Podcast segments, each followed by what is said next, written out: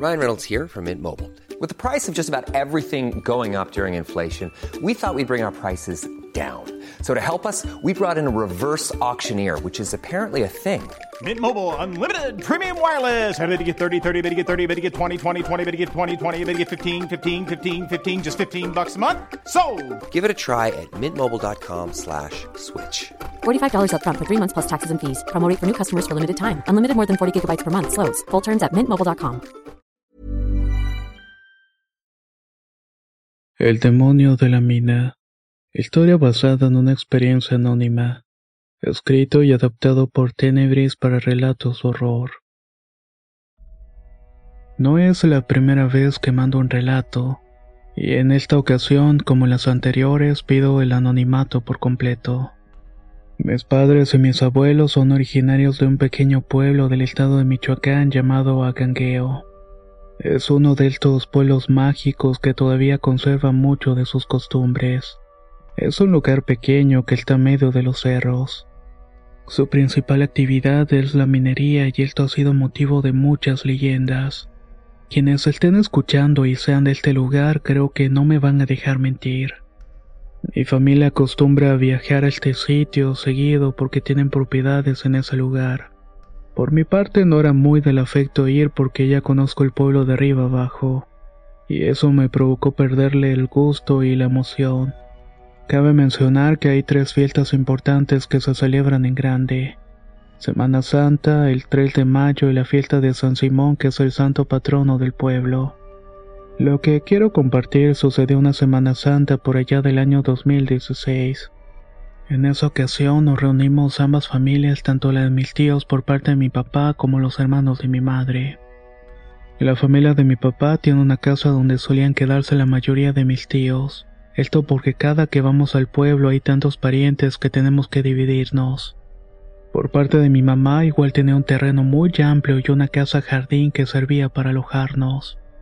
Imagino que para este relato tengo que sincerarme y decirles que otra cosa por la que evitaba ir es porque me hicieron brujería y varios trabajos para lastimarme y provocarme la muerte. Algo muy extraño es que gracias a estos daños, de alguna manera adquirí la facultad de ver, sentir y comunicarme con todo tipo de entes, desde fantasmas, brujas y demonios. Lo que más se manifestaba era una mujer bajita de tez morena y cuerpo robusto. Tenía unas enormes trenzas blancas y los ojos azules pero no un azul oscuro, sino más bien turquesa. Se lo comenté a mi familia paterna y ellos asombraron mucho y luego me mostraron unas fotos de esa mujer. Resulta que esa era la bisabuela. Según dicen, fue una gran bruja, aunque por las cosas a las cuales se dedicaba, yo diría que más bien fue una curandera. En su momento tuvo mucha fama en el pueblo por ayudar a la gente. Su buen corazón la libró de tener enemigos, alejó de ella a los calumniadores. Mi abuelita me contó que tuvo un hermano más grande que ella de nombre Sabino. Fue alto, robusto, moreno, con ojos verdes. Él, como la mayoría de los hombres de la familia, poseían un carácter fuerte. En esos tiempos se dedicó al trabajo de la minería. Para ir a trabajar usaba una chamarra de mezclilla y sombrero. Mi abuela y mis tíos comentaban que yo era idéntico al tío Sabino, solo que con la piel más clara. Mi tío nunca fue una persona problemática, no tomaba ni anduvo de mujer en mujer. Su único vicio era el tabaco, sus deberes en la mina y cuidar mucho a la abuela y a sus hermanas. Desgraciadamente el bisabuelo falleció en un incendio que hubo en la mina. Por esa razón el tío Sabino se había quedado como el hombre de la casa. Él asumió la responsabilidad de mantener a la familia y por eso celaba a mi abuela y a las hermanas. Tuvo que madurar a muy temprana edad y ser estricto para que los más pequeños no se descarriaran. Al final mi tío Sabino falleció en la mina como muchos otros. Cuenta la abuela que cuando los mineros terminaban su turno se sentaban de dos en dos. Se miraban de frente en una especie de góndola. En el camino había una estructura en forma de embudo donde colocaban los minerales y al caer de la boca lo recibía una máquina que los trituraba. Estas placas estaban en función todo el tiempo, por lo cual al momento de pasar por esta parte los mineros agachaban la cabeza. De esta manera evitaban que la góndola pasara por debajo de las placas y así salían de la mina. El minero que iba con mi tío prendió un cigarrillo y mi tío llevaba su querida chamarra de mezclilla entre las piernas. Al ver que las cenizas del cigarro caían sobre su chaqueta, quiso sacudirlas. En su reacción natural del cuerpo se enderezó y las placas le aplastaron la mitad de la cabeza. Lo hicieron en cuestión de segundos y la muerte fue instantánea para el tío Sabino. Este fue un duro golpe para la bisabuela del cual según mi abuelita nunca se pudo reponer. Gran parte de su tiempo mi bisabuelo lo dedicó a hacer rituales que le permitía platicar con el alma del bisabuelo y de mi tío. Se encerraba en su cuarto todo el día para platicar con ellos. Algunos dicen que podía escuchar las voces de mi bisabuelo y del tío en la habitación.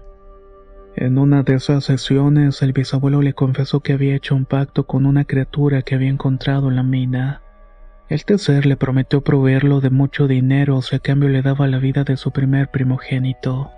Pero no solamente eso, sino también de todas las generaciones por venir.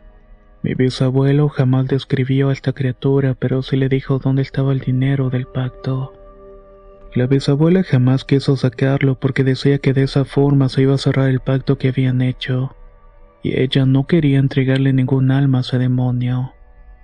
Cuenta mi abuela que en una ocasión la bisabuela salió de noche rumbo a la mina dispuesta a deshacer el trato. Le ordenó a mis tías que si no regresaba fueran al amanecer a casa de su hermana en Ocampo. Este es un municipio que queda debajo de Angangueo. La bisabuela regresó, pero hecha un mar de lágrimas y con rasguños y heridas en todo el cuerpo. Solamente dijo que mi bisabuelo era un idiota. No había pensado en lo que había hecho ni por tener idea de con quién se había metido. Ese mismo demonio iba a atormentar a mi familia de por vida.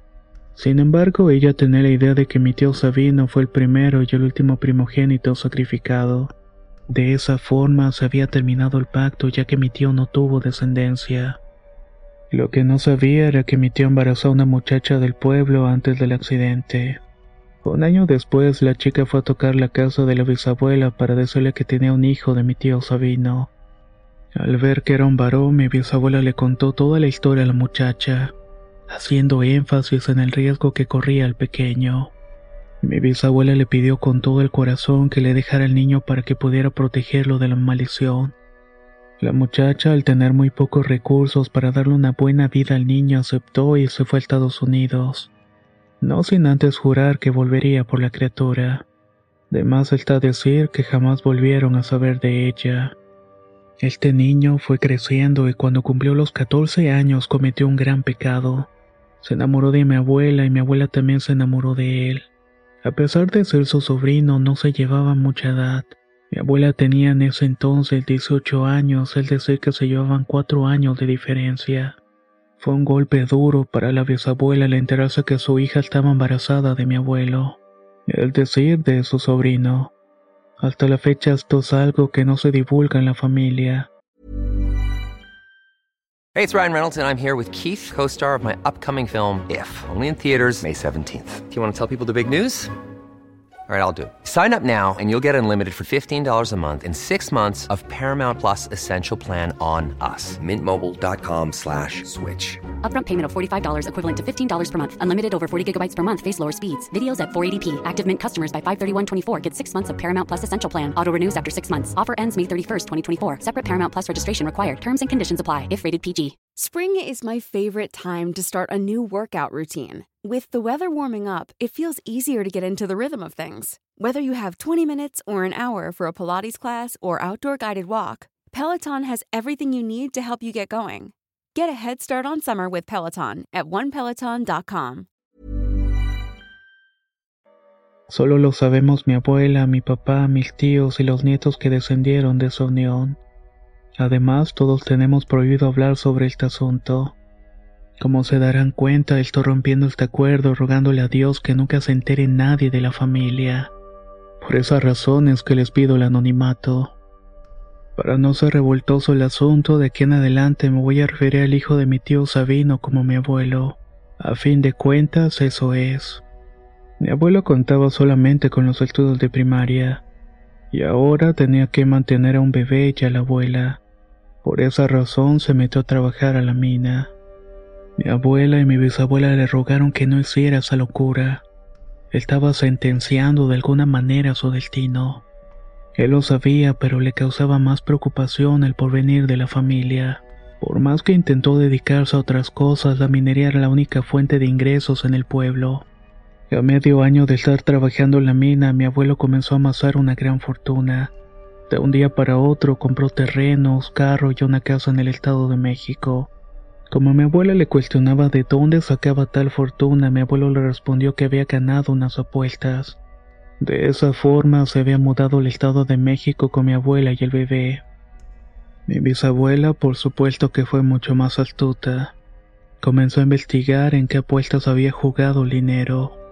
Pero los compañeros que trabajaban con mi tío le confesaron que él había encontrado el dinero enterrado. No tuvieron que decir más. La bisabuela inmediatamente tomó un camión para viajar al Estado de México y advertir que ese dinero estaba maldito. Desgraciadamente el camión donde viajaba tuvo un accidente y mi bisabuela falleció ahí. Lo hizo en las curvas de la marquesa. Mis abuelos tuvieron todavía seis hijos más, siendo el mayor de ellos mi padre. Le siguieron cuatro hermanas y por último mi tío el menor.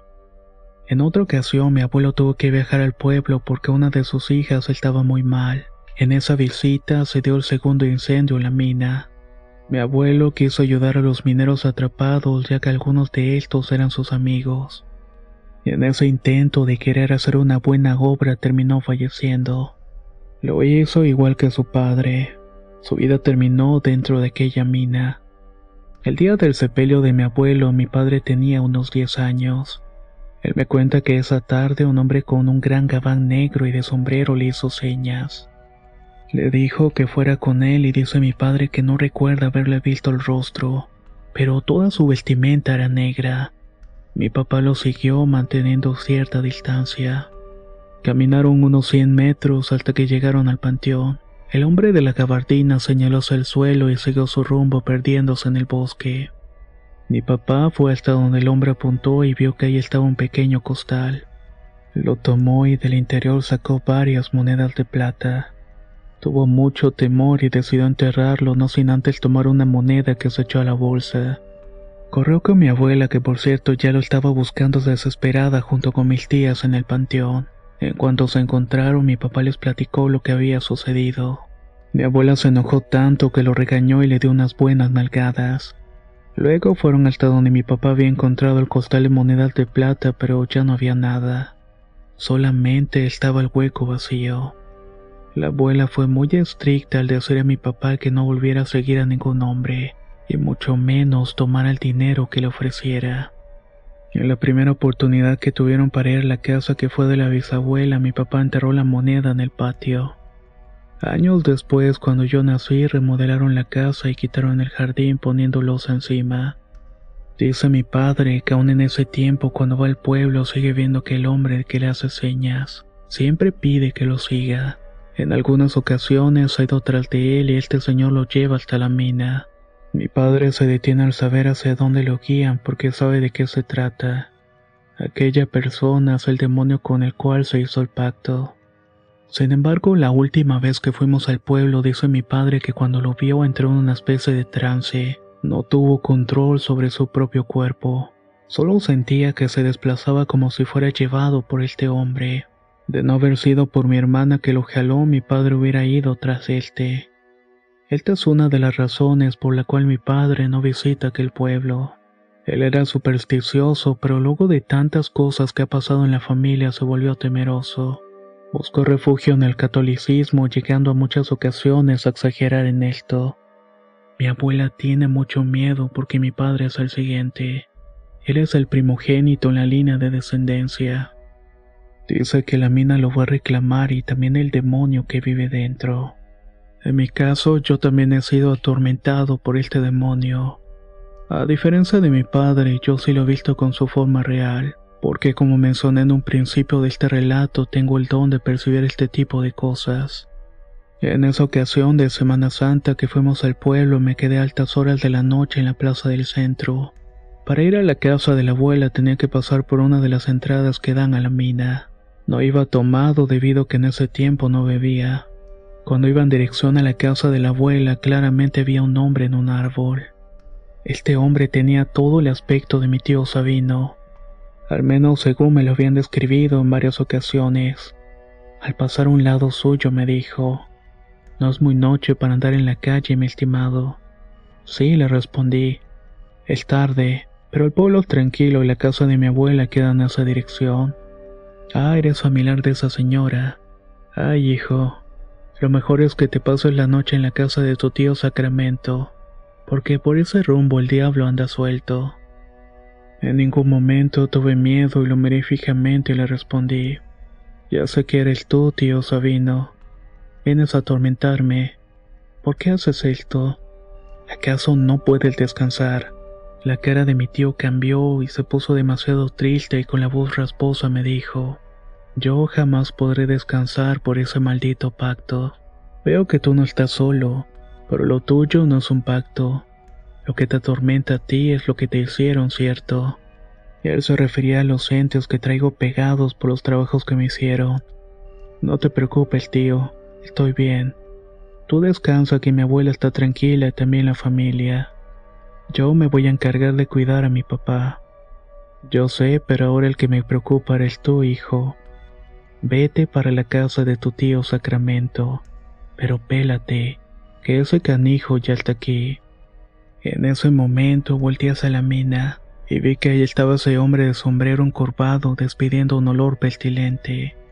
No tenía duda de que era un ser de bajo astral porque aprendí a identificar su olor y era exactamente el mismo. No tuve miedo porque no era la primera vez que había visto algo así. En un segundo volteé hacia donde estaba mi tío y había desaparecido. Cuando regresé la mirada hacia aquel ser vi que en lugar de manos tenía una especie de garra. Su piel era negra y los brazos eran desproporcionados porque los dedos tocaban el suelo. En un punto se enderezó y pude ver por fin su cara. Le faltaba la nariz, tenía los ojos amarillos y la mandíbula dislocada. A pesar de eso, estaba sonriendo. Su cabeza no tenía cabello, pero sí una cresta como la de los gallos. Su pies tenía la misma forma que la de los gatos. Por lo mismo eso me hizo pensar que podía correr a una gran velocidad. De esa manera no iba a poder ganarle. El camino hacia la casa de la abuela estaba lleno de maleza y entonces se me ocurrió que si corría al menos podía esconderme en algún arbusto. Me encomendé a Dios rezando unos salmos y corrí en esa dirección. Por cierto, me gustaría decir que los salmos no ahuyentan demonios como muchos creen. Más bien los desorienta según van escuchando el rezo. Ahí es cuando podemos aprovechar para escapar de ellos. Supe que detrás de mí iba corriendo aquella criatura. Escuchaba una especie de chillido como el que hacen los cerdos. Ese ruido infernal me mareaba y me provocaba un terrible dolor de cabeza. El demonio me estaba persiguiendo con la intención de acabar conmigo. En la persecución pude darme cuenta que esta cosa lanzaba una especie de púa como intentando encajármelas en el cuerpo. Mi forma de defenderme ante eso fue seguir orando y cubriéndome la cara con los brazos. Y así en un parpadeo ya estaba en el patio de la casa de la abuela. El demonio estaba frente a mí, pero ahora su asquerosa cara se deformó.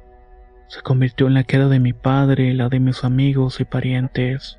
Me dio mucho coraje que se burlara de mí de esta manera y le dije, de mí no te vas a aprovechar porque hay alguien que me protege. Acto seguido le mostré mi medalla de la Santa Muerte que cargo en el cuello. El ser de los infiernos retrocedió, pero seguía haciéndose ruido de cerdo enfurecido. En ese momento sentí que me tomaban el brazo. Al voltear me di cuenta que se trataba de la abuela. No le hagas caso ese desgraciado, él no va a entrar aquí. Ese demonio no sabe que la moneda que tu papá enterró bajo esta casa es una moneda bendecida. Mientras tu padre está aquí no puede hacer nada. Me di cuenta que esas palabras le calaron al demonio. Dio la media vuelta y se perdió en la oscuridad. Me sorprendí mucho por todo lo que había ocurrido. Entonces le pregunté a mi abuela si ella podía ver al demonio y me contestó, claro que puedo.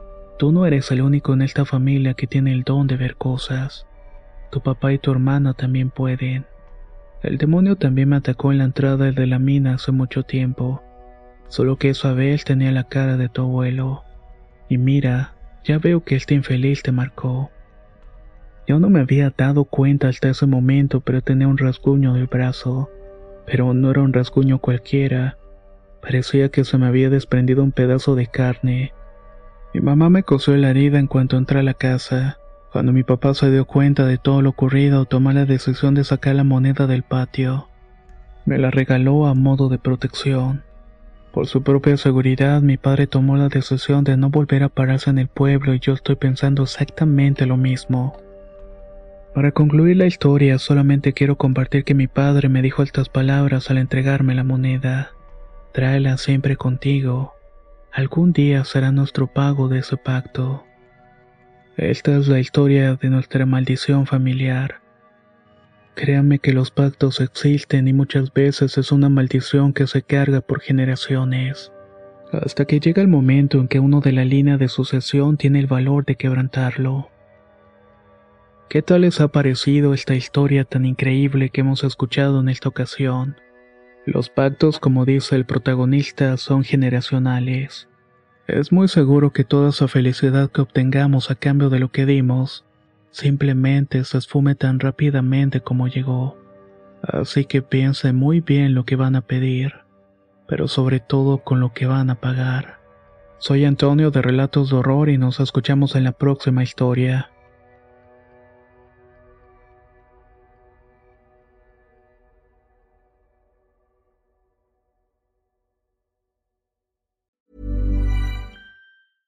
Small details are big surfaces. Tight corners are odd shapes.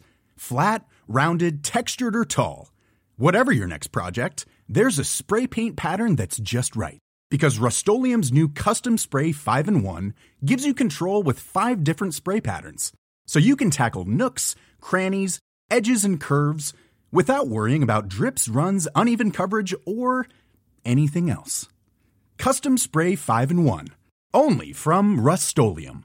Hey, folks, I'm Mark Marin from the WTF Podcast, and this episode is brought to you by Kleenex Ultra Soft Tissues your ally to help tackle your allergy symptoms this season. I love the change of seasons, but nobody loves pollen and all those other things floating in the air that make you sneeze during this nice weather. Kleenex Ultra Soft tissues are hypoallergenic and allergist approved. So fight back against watery eyes and runny noses without worrying about irritating your skin. For this allergy season, grab Kleenex and face allergies head on.